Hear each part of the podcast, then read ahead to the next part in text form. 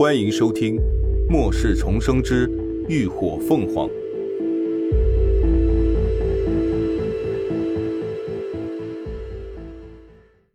第四百集，结果满意。就在那电击弹闪耀的电光快触及到他身体时，何天的周身突然闪现出一道能量防护罩，直接将电击弹弹飞。一切都发生在转瞬之间。只剩滚落在地的电击弹还冒着一串串电火花，将训练场上的地面灼黑了。看来这自动感应防疫的效果还不错。啊吴一浩抬指一推眼镜框，表示对结果挺满意。虽说电击弹的威力不如霹雳弹，也可能轻松放倒一头牛的，但却没有对能量防护罩造成一点点的影响，而且能量防护罩的感应也十分灵敏。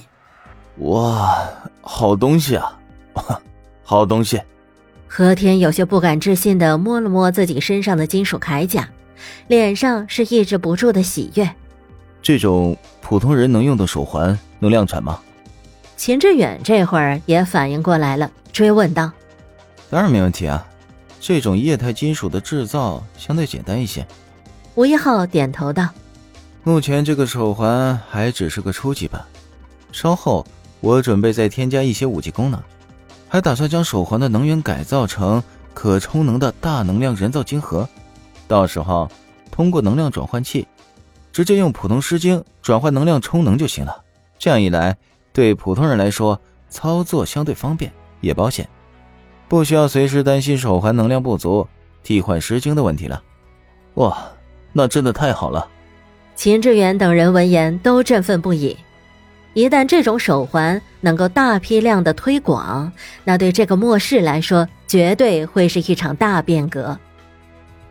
何天收起强化甲，爱不释手的摸摸手环，朝秦志远道：“洛奇娜，下次集体行动是什么时候？我到时候也能跟你们一块去了吧？”自基地建立以来，每隔几个月，他们都会发布集体任务，组织基地中的异能者们集体外出行动。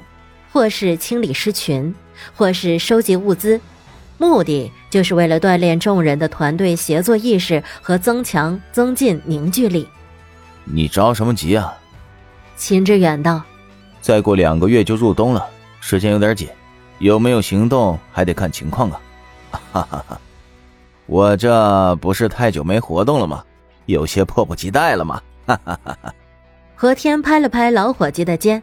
脸上难得的意气风发，来来来，咱俩好久没切磋了，嘿，正好今天高兴啊，你来陪我练练吧。秦志远挑眉，哦，用手环？哎，那不行。何天摇头，手环的功能他还没完全掌握呢，要是不小心弄坏了，可怎么办？就肉搏呗。不过我可警告你啊，你别想用你的异能占我便宜啊。秦志远失笑的摇了摇头，哈哈哈，行，来吧。见他们说着就摆开了架势，一旁的林鸾开口道：“啊，那你们练吧，我还得去实验室一趟。今天是小曙光去实验室抽血的日子，他答应了会去接他的。”连峰也道：“我跟你一块走，走吧，走吧，都走吧，你们忙你们的去。”何天毫不挽留的挥挥手，对他来说，有没有观众并不重要，只要有人陪着他打的尽兴就好。出了研究所，林伦二人朝着实验室大楼的方向走去。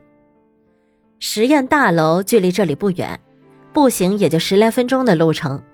沿途遇到的人都会笑着主动跟他俩打招呼，他俩一边点头回应，一边聊着近来基地的情况。最近这两个月，主动前来基地投奔的幸存者可谓是与日俱增，其中不乏有能耐的异能者。表面上来看，基地的前景似乎一片大好，但林鸾他们却知道，这其中暗藏着杀机。风起传来消息，龙城那边最近活动有些频繁，江家内部不少人员都出现了调动，江鹤荣的位置怕是坐不久了。连峰道：“ 两年了，他们也该按耐不住了。林鸾勾了勾嘴角，露出兴味。自从江启昂死后，江鹤荣的身体状况也开始每况日下。虽然现在还挂着基地长的头衔，但其实手里的权力早就被江家的旁系瓜分的七七八八了。而这其中自然也少不了顾真的手笔。有他先知的名号在，他想要扶持谁上位都有一定的说服力。找机会再找他们抛点诱饵吧，也好让他们动作加快点。连峰提议道：“尽量争取过冬前把事情搞定，我们也能好好过个年。”嗯，说的对。林鸾点头赞同。这诱饵还得找个有分量的才行。毕竟他们要钓的可是大家伙。饵不好，人家未必肯上钩呢。说话间，两人便来到了实验大楼。一进去，已经抽好血，正等着的曙光立刻放下手中的小汽车，从椅子上爬了下来，迈着小短腿，摇摇晃晃就朝着林鸾跑过来，嘴里兴奋地喊着：“嗯，妈妈妈！”小家伙如今已经三岁了。长得白白胖胖、虎头虎脑、肉嘟嘟的小脸，谁见着都想伸手捏一捏，可爱的不行。这孩子还没开口说话起，妞妞就能读懂他的心思，跟他交流，所以他一直跟妞妞很亲近，也打小就跟着妞妞一块儿喊林鸾妈妈。